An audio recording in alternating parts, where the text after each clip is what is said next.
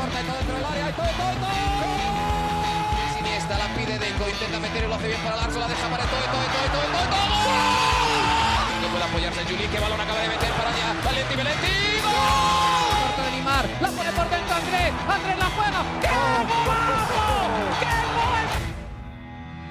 Sí, un regate. Mira el segundo el disparo. El rechace tiene que llegar. ¡Gol! Del Barcelona.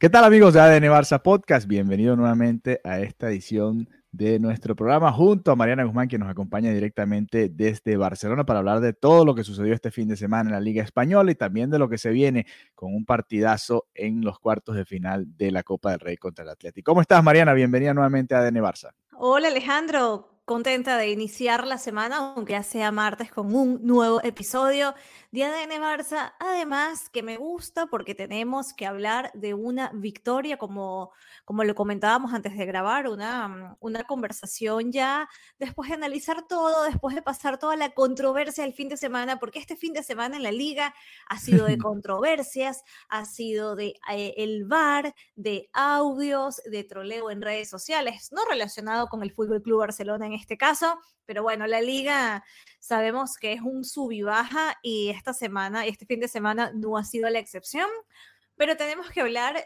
finalmente de noticias positivas del Fútbol Club Barcelona por esta victoria ante el Betis, eh, cuatro goles, ¿no? Contra los dos goles de, de los béticos que estaban como locales. Así que en principio, Alejandro, eh, este partido es muy importante porque es la primera el primer partido de esta nueva vuelta de la liga, ¿no? Era como el momento de ver qué plantea Xavi Hernández y en, a nivel de sensaciones era súper, súper importante que el equipo saliera bien, que se sintiera sólido, que fueran capaces de, de hacer goles y de transmitir alegría a la afición que tanta falta hacía, ¿no? Esa ilusión y ese rayito que yo decía cuando comenzamos el año, como, oye, quiero que el Barça vuelva a jugar bien.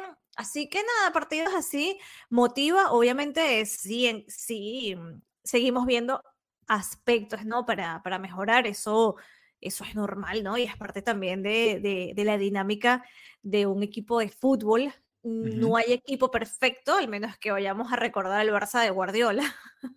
no, y, pero, y también, también tenía partidos malos, por supuesto. Claro, pero bueno, que no, no, ahora mismo eh, no, no podemos decir, no, que hay un equipo que haga absolutamente todo bien.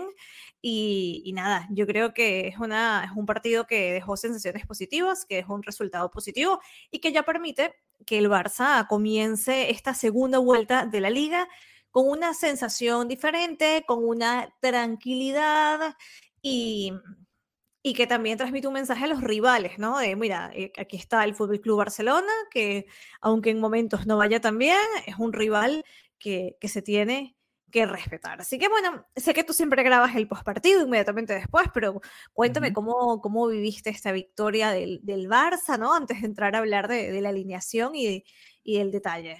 Yo decía en, en ese postpartido que tenía bastante tiempo sin ver una primera mitad en la que me sintiera tan tranquilo y tan feliz, ¿no? Con, con cómo se estaba desarrollando el juego, a pesar de que iba apenas 1 a 0. Yo decía, eh, me daba la sensación de que el Barça estaba 2 a 0, 3 a 0, muy cómodo contra el Betis y me gustó mucho la primera mitad. El Barça se veía muy bien saliendo con el balón, se veían espacios y a veces yo decía, ¿por qué no estamos aprovechando incluso mejor los espacios para ya terminar de matar este partido? Y por supuesto, bueno, la segunda mitad fue una mezcla entre frustración porque el Betis te empata el partido en tres minutos prácticamente y después la euforia final, ¿no? De, de los golazos tanto de Joao Félix como de Ferran Torres, que tuvo una jornada espectacular y la sensación de que, ok, este es el Barça que, que queremos ver y que disfrutamos, ¿no? Hablábamos un poco de, de, lo que queríamos este año para esta segunda parte de la temporada y era disfrutar ver al Barça. Y creo que este partido se disfrutó. También sí, Xavi disfrutaste, claro. Sí, sí, sí, también yo también, Xavi. Yo también lo admito.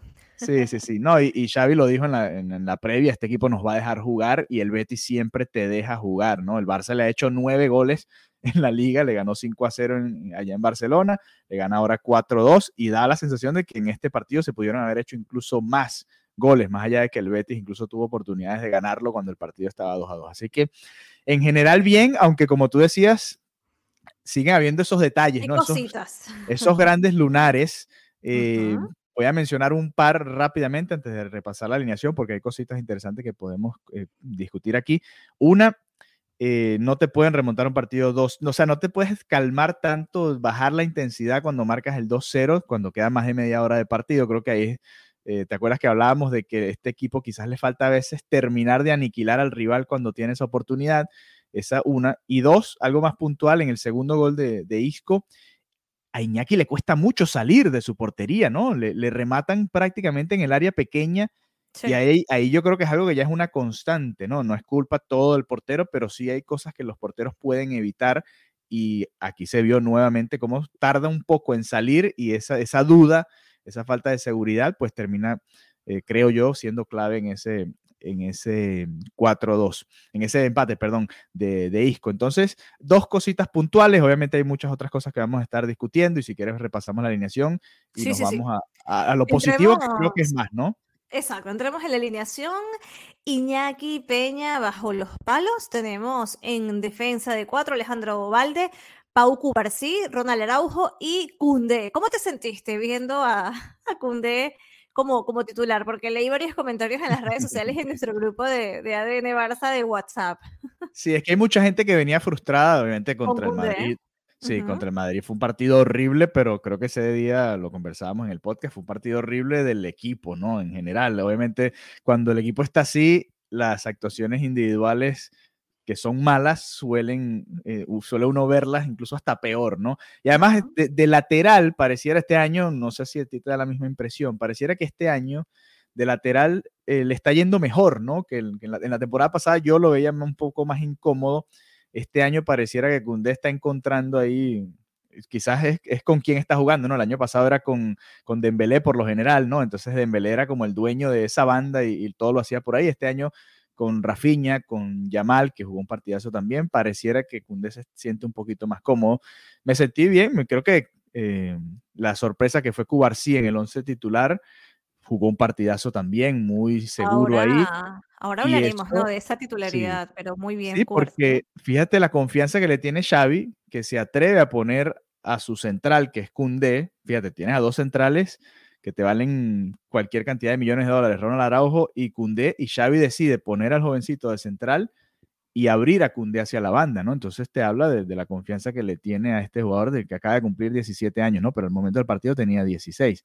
Entonces son, son dos noticias buenas en una, ¿no? Que Cundé haya jugado un mejor partido como lateral derecho y que Cubarsilla siga demostrando que puede jugar en esta posición. Ya lo había hecho en la Copa del Rey, pero ahora un, marco mucho más complicado de visitante contra el Betis. No, estaba fácil, ¿no? Era, era un, un, partido de esos que te, que te ponen a prueba. Tal cual, tal cual. En la medular, eh, Pedri, Gundogan y Frenkie de Jong. Y en ataque, por izquierda, el tiburón, Ferran Torres, Lewandowski y por derecha, Lamin Yamal. Em, cosas de comentar, ¿no? De esta, de esta alineación, me, me alegró mucho ver a Lamin Yamal y más me alegró volver a ver esta versión de Lamin Yamal, ¿no? Porque habían varios partidos en los que no se, no reconocíamos, ¿no? No, no era este jugador que sabíamos que, que podíamos ver en el terreno de juego que tenía no ese descaro que me fascina que los jugadores jóvenes siempre en vez de salir asustados o intimidados salen con descaro, se atreven y eso es algo que yo rescataba muchísimo de, de Lamin Yamal que hasta se puede asociar con entre comillas, la inconsciencia de la juventud, ¿sabes? Como que estás ahí y, y, no estás del todo entendiendo la magnitud, es un partido de fútbol y vas con todo. Y vimos, vimos esta, esta versión esta versión que nos gusta de, de Lamin, ¿no? Que tiene esa capacidad de, de, desequilibrar, es un jugador altamente desequilibrante que te puede regatear, que puede hacer desborde. Entonces, nada, hizo un, un, muy buen partido, además una primera mitad muy, muy interesante. Y yo creo que él en esta primera mitad, o creo que en todo el partido, fue el jugador más peligroso del Barça, ¿no? Me, me encantaba lo, lo, que hacía, así que me, me fascinó ver, a, ver al jovencito Lamin Yamal como titular. Y hablando de sí que también estaba como, como titular, hizo un partidazo. De hecho, Alejandro en 45 minutos solamente falló dos pases. O sea, 30, 33 buenos de 35 intentos, un 94% que, que es espectacular, ¿no? Para, para un niño de 16 años, no cometió ninguna, ninguna falta. Y, y, nada, hizo un partido, la verdad, espectacular. Sí es verdad que en un punto estaba agotado, ¿no? Estaba que, que parecía que, que, ya no podía más. El, el ritmo de, de, primera división es intenso y, bueno, nada, pero, mm, pero la verdad fueron, fueron unos grandes minutos los que hizo el jugador, que básicamente no perdió prácticamente ningún balón, así que hay que ver, ¿no? Veía una estadística de la liga que desde 1900, no sé qué cuántos, no jugaban eh, no, o no salían como titulares los jugadores de 16 años y era por una razón muy específica y muy particular que literal no había mayor opción entonces, qué bonito es ver, ¿no? La, la apuesta por jugadores jóvenes y la apuesta por jugadores de, de la masía, que además, porque no solamente apostar por apostar, que además vemos que salen bien, ¿no? Y que esto habla mucho del trabajo que hace el club en crear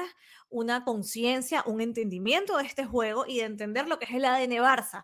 Para los que piensan que el ADN Barça es solamente un tema de la posesión, no, el ADN Barça es también esta capacidad de formar jugadores y desarrollarlos y que puedan llegar a primera división en este nivel y que puedan dar unas primeras demostraciones de este tipo. Eso es el ADN Barça. Para los que me dicen, porque me lo dicen Alejandro, aprovechando el nombre del podcast, no, que el ADN Barça esto, que el ADN Barça lo otro, el ADN, el ADN Barça va mucho más allá de solamente la posesión y esto es un claro ejemplo de por qué el Barça continúa manteniendo su ADN. Y esto es algo muy específico que se hace en este club y que creo que es clave, ¿no? Y que también creo que en medio de toda esta crisis económica es la salvación del equipo, ¿no? Es precisamente saber que pueden mirar hacia adentro y sacar jugadores de calidad que puedan dar la talla. No, totalmente de acuerdo contigo. Yamal tuvo un partidazo también, eh, estrella dos balones en los postes. Ha tenido un poco de mala suerte, ¿no? En, en la liga. Vi tu tweet, vi tu tweet. De, sí, sí, sí, sí. De que eh, Yamal tenía una relación estable con los postes.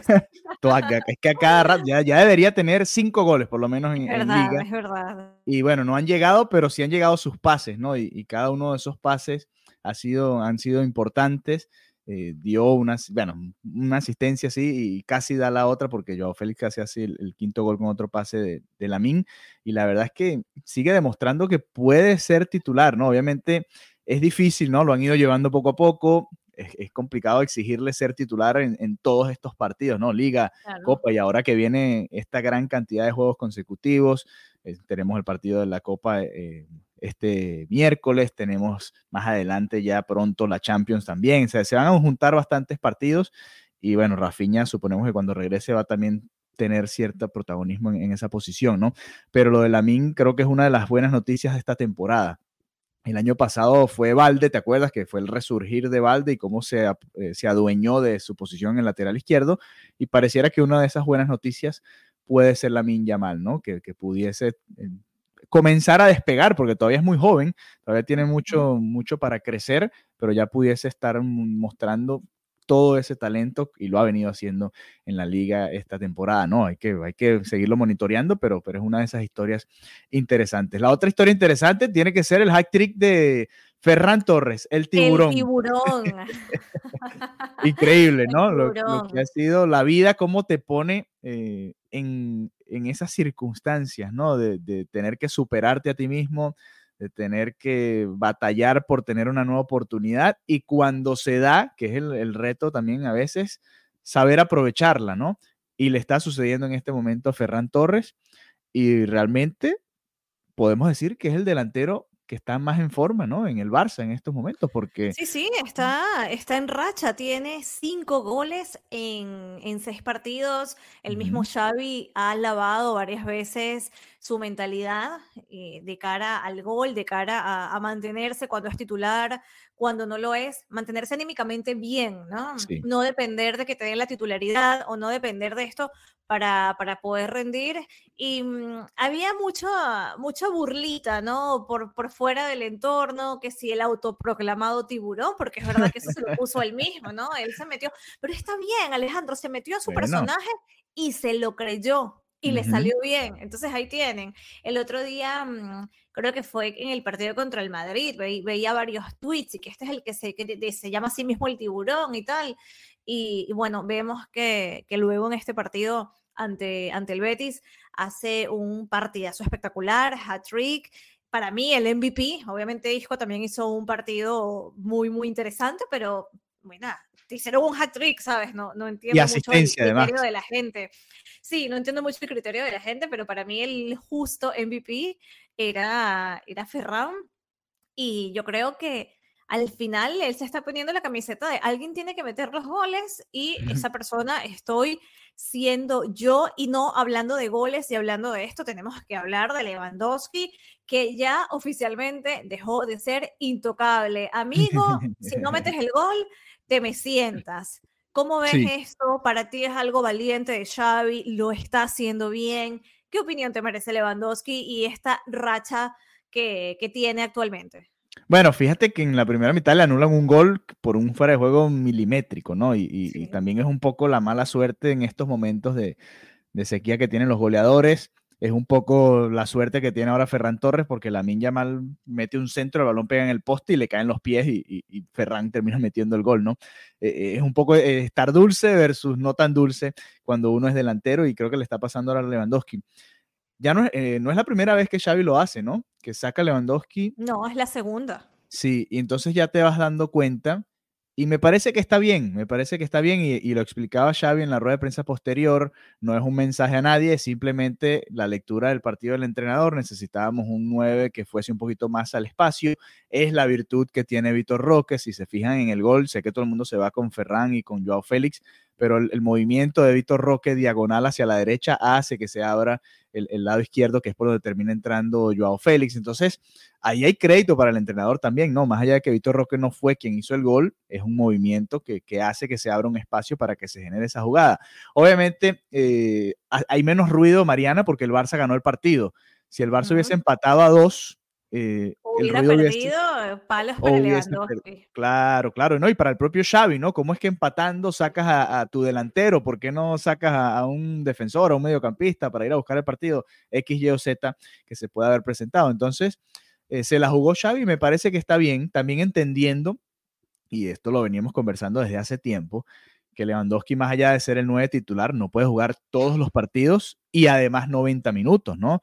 Eh, esto también hay que entenderlo y, saber ir dosificando, sobre todo si se tiene el personal para hacerlo. Antes, porque el 9 suplente era prácticamente Ferran Torres, ¿no? Ahora sí tienes un, jugador que es un poquito más 9 de área y tienes esa posibilidad de hacerlo. Así que eh, yo creo que le hacía falta, ¿no? Al Barça tener esa opción al menos, ¿no? Que el entrenador pueda voltear el banquillo y decir, bueno, vamos a usar el otro 9 y que el propio Lewandowski entienda también, ¿no? Que, que también es el otro punto de esta ecuación, el otro lado que no entienda que es un mensaje personal a que no sirve, sino que simplemente, bueno, el partido no se estaba dando para que tú fueses la mejor carta en el ataque y bueno, recurrimos a otra opción, pero estuvo muy cerca del gol, también hay momentos de mala suerte, ¿no? Sí, pero ya, ya está muy largo este momento, Alejandro. sí, bueno, pero... se me hace largo para un jugador como Lewandowski y yo creo que mm, en este caso sí hay un mensaje en sentar al jugador y es que básicamente lo que esperamos de ti no lo estás aportando. Eh, no es lo mismo, porque me dices, bueno, porque la Min mal el poste, claro, pero la Min mal nació ayer, básicamente, ¿no? Sí. Es súper jovencito, está entrando en esta dinámica de primera división. Sí, me refería, era, era, era a la suerte que tiene Ferran Torres que le cae el balón después de ese rebote, ¿no? No, no, claro, pero que al final cada jugador eh, tiene como un, un ¿cómo se diría? Como que espero esto de esta persona y si no me sirve puedo esperar tanto para cambiarlo, ¿no? Una expectativa. Es, esa es la palabra, muy bien, exacto. Tenemos una expectativa con cada jugador y yo creo que, que Xavi había apostado bastante, ¿no? Bastante por, por Lewandowski y que ya el mensaje es, necesito resultados y si no me los vas a dar tú, tengo que buscar a alguien que me los dé. Entonces, no lo veo como tan inocente el tema de cambiarlo. Yo creo que es un mensaje claro de cara a la prensa. Obviamente, no se gana nada mm, señalando al jugador, ¿no? Tampoco se gana nada eh, desmotivándolo, haciéndolo quedar mal, pero, pero internamente sabemos lo que es que un jugador no te dé lo que te tiene que dar y, Lewandowski, la gente no, que Lewandowski, que la edad, bueno, eh, el año pasado fue el Pichichi de la competición, ha pasado meses desde que fue Pichichi, o sea, tampoco es que ha pasado 200 años, ¿no? Que fue en una época distinta y dorada del jugador. Entonces, nada, eh, esperemos que también él pueda volver a esa versión que, como bien lo dices, hay una partecita que puede ser un poco de suerte, ¿no? Lo del balón, que te caiga, que te llegue, ¿sí? Pero en el caso de Lewandowski era como él hacía que la suerte llegara, él convertía las oportunidades, creaba las oportunidades y, bueno, perfecto que Ferran en esta oportunidad haya metido los goles, pero aún así se necesita esa persona que sea igual a gol, que Ferran de momento todavía no lo es, pudiera estar en camino de serlo, y Lewandowski en este momento que lo era, no lo está haciendo. Sí, mira, el Lewandowski tiene 35 años. Uno de los retos cuando se ficha este jugador a la edad a la que se fichó es por cuánto tiempo puede ser tu 9 eh, titular, estrella, superestrella del equipo antes de que empiece su declive, ¿no? Lo que pasa es que el contraste ha sido bastante fuerte de, de esos hace unos meses, como tú decías, que terminó de, de Pichichi, con ventaja además, y eh, yéndonos a lo que ha sido esta temporada, ¿no? Creo que ahí es donde está el choque, ¿no? Que es como, bueno, no fue, no, no, no ha sido, porque no, no quiero sentenciarlo, no ha sido gradual, ¿no? No ha ido poco a poco descendiendo en su cantidad de goles, sino que fue un, bajón brusco, que ojo, yo también quiero, quiero asumir que, que, es parte también del bajón que tuvo el equipo en general, ¿no? De juego en comparación a la temporada pasada. Entonces, hay, hay varios factores ahí, pero sí podemos estar, y ese es un tema que hay que ir monitoreando, podemos estar ante el comienzo de la transición, ¿no? De Lewandowski a que sea un 9 que sabes tú ya que va a estar en todos los 11 titulares, a que, bueno, no, ahora Lewandowski juega ciertos partidos, otros no, entra de cambio en algunos y, puede ser una variante y entra dentro de la dinámica y no es simplemente la superestrella del equipo, ¿no? Así que eh, puede ser este momento, vamos a ver también cómo se va dando aquí el resto de la temporada. Yo esperaba que este momento llegara un poco más tarde. Sí, claro, claro. O sea, yo estaba esperando que pasara un poco más de, de ese sinónimo de gol, pero, pero bueno, es verdad, no todo el mundo tiene la misma edad o la vive de la misma manera. No sé, yo todavía estoy un poco en negación. Esperemos que no, vamos a ver, vamos a ver. Punto. Esperemos que no sea todavía ese punto porque, porque pondré un poco en aprietos, ¿no? Lo, lo, que resta de la temporada para el Barça, que, que, sabemos que necesita el gol. Y también, bueno, también es la oportunidad, viéndolo por otro lado, de que nazcan nuevos liderazgos y nuevos referentes de cara, de cara a la portería. Pero mm, tampoco es sencillo, tampoco es sencillo que, que, que esto se logre. Así que nada, Lewandowski, si nos estás oyendo. Adelante, sigue adelante. Queremos, queremos que vuelvas a ser el pichichi de la competición y si no estás para ser el pichichi, pero que igual, bueno, es un jugador que, que siempre el gol parecía que le llegaba fácil, ¿no? Es un jugador que era como, ay, como mágico, como que convertía. Y, y, bueno, no, no, no descartamos la posibilidad de que, de que vuelva el, el Lewandowski de toda la vida. ¿no? Esperemos que todavía falta un poquito más para esa caída de rendimiento natural que se da por la edad. Claro que sí, claro que sí. Eh, para cerrar el fin de semana, Mariana, ¿quieres hablar de la polémica, sí o no? Como Xavi en la rueda de prensa. ¿Quieres hablar de polémica o seguimos hablando de fútbol? Mm, quiero que, a ver, quiero escucharte a ti hablar de la polémica. Voy a, habla, ah. habla tú y yo luego te doy mi, mi perspectiva. No, para mí se equivocaron los árbitros. Eh, yo, a ver, siempre, creo que aquí lo hemos conversado, hay una presión extra cuando diriges al Madrid y al Barcelona en el estadio del Madrid y del Barcelona.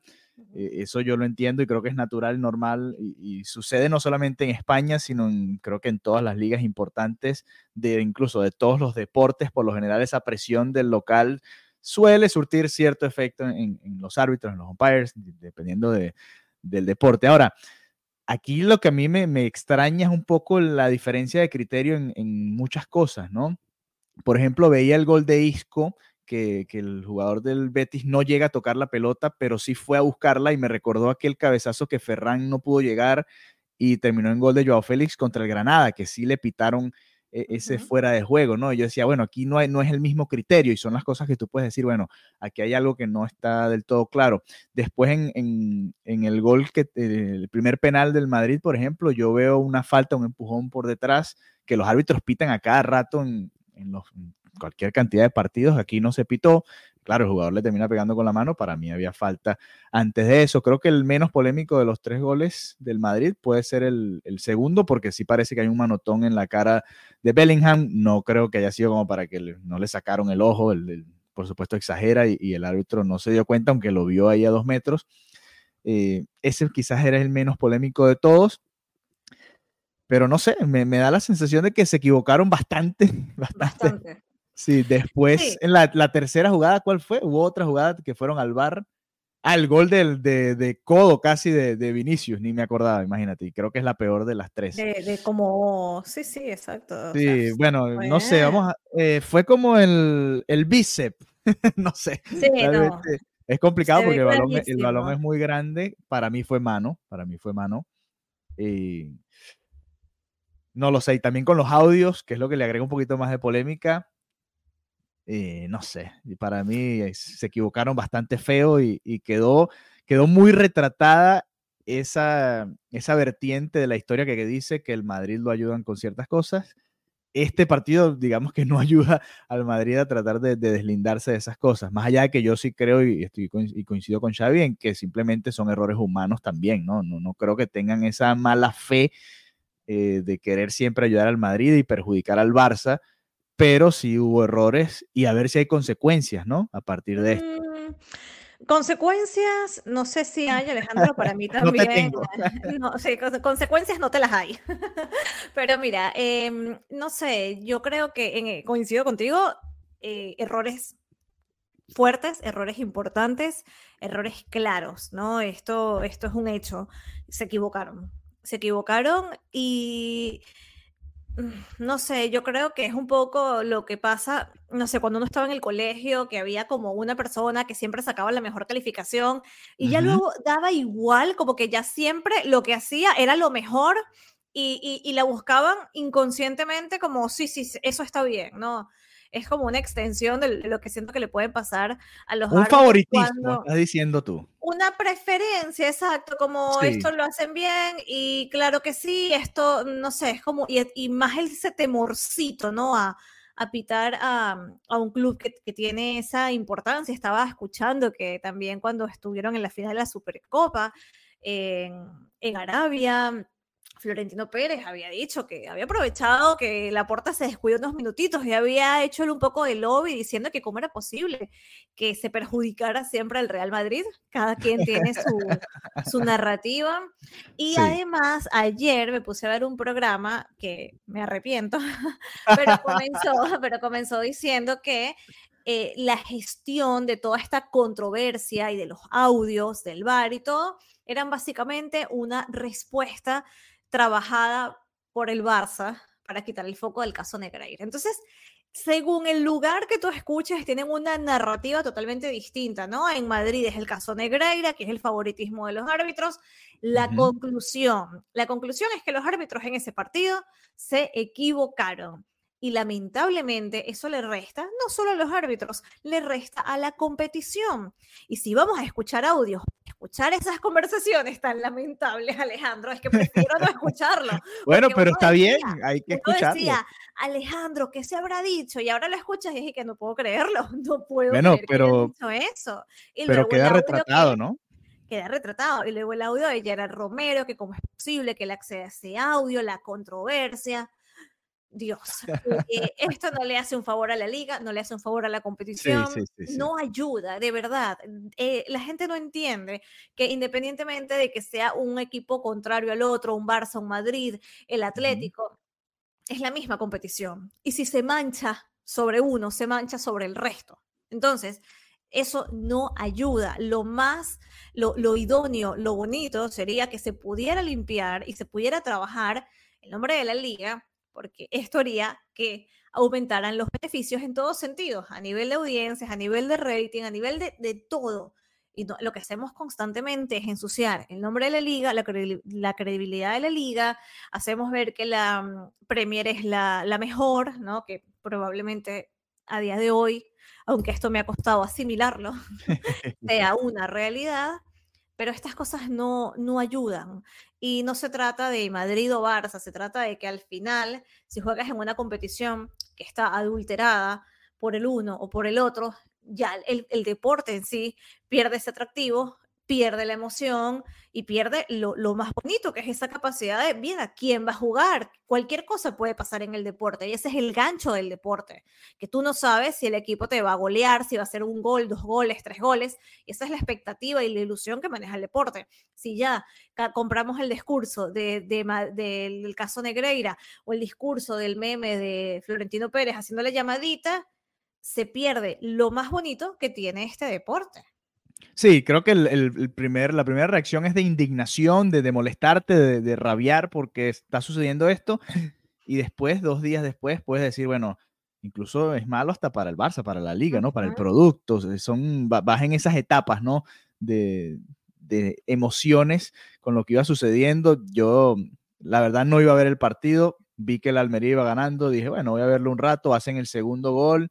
Y la verdad, cuando llega el penal, que para mí es muy polémico, el Madrid no estaba jugando bien, o sea, creo que los ayudaron y bueno, lamentablemente perjudicó al Barça y lamentablemente el Barça no pudo recortar esa desventaja, ¿no? Que hubiese podido bajar hasta cuatro puntos y se ponía mucho mejor, ¿no? Nos poníamos mucho más cerca del Madrid, viéndolo ya desde el ámbito deportivo, ¿no? Que es la cantidad de puntos que se le hubiesen podido recortar al Madrid en esa situación. Pero bueno, eh, para cerrar en, en, otra nota, ¿no? Hablando de fútbol, Copa del Rey, partidazo contra el Athletic Club. Y una eliminatoria, un equipo que nos ha eliminado dos veces ya, las últimas dos veces en Copa del Rey a partido único en ese estadio, uh -huh. y que es un reto bonito, ¿no? Pareciera, hablábamos de la Supercopa como la, la, más cercana para lograr un título, la siguiente puede ser la Copa del Rey, ¿no? En estos momentos, porque estás en cuartos, si ganas este partido avanzas a semifinales, que es ahí de vuelta, y después está la final, ¿no? En teoría estás a cuatro partidos de, y no tienes que ganarlos todos de un título. Entonces, eh, toma, toma importancia. Además, el Barça contra el Athletic Club es un clásico, ¿no? En el fútbol español, tiene mucha historia y, y va a ser emocionante, ¿no? Este partido. Es un partidazo, la verdad me, me, emociona porque sé que vamos a ver fútbol de, de calidad. El Atlético es un equipo que sabemos, como, como bien lo acabas de decir, el precedente, sabemos que complica, sabemos que juega. La noticia es que mm, Iñaki Williams volvía, ¿no? Después de, de, de jugar la, la, Copa de África, entonces ya uh -huh. estaba disponible para jugar contra, contra el Barça. Eh, son partidos bonitos, espero que, que el Barcelona, que ya viene estando arriba después de esta victoria, pueda plantarse, estoy segura de que sí. Y si bien el, el Barça, mm, perdón, si bien el Athletic es claramente un contrincante respetable, yo creo que el Barça puede también hacer un, un gran partido y puede permitirse pensar en, en, en, un título, ¿no? Por lo menos en este título en particular, que es la, la Copa del Rey. Así que yo tengo muchísimas ganas de, de ver este partido y ver también, porque es, un, es una afición bastante, bastante intensa, ¿no? Sí, la, sí. La claro. del Athletic. Se, se, pone, se pone interesante el ambiente ahí en, en, San Mamés cada vez que el Barça va, cada vez que cualquier equipo grande va, ¿no? Pero, pero en estas eliminatorias a partido único es, es muy interesante. Y bueno, Xavi decía hoy que vamos a tener el regreso, o van a estar disponibles al menos, Christensen y Joao Cancelo. Eh, uh -huh Sabemos que no están para jugar los 100 minutos, los, los, los 90 minutos, perdón. Dije 100, como que hay prórroga. bueno, ya, ya 100.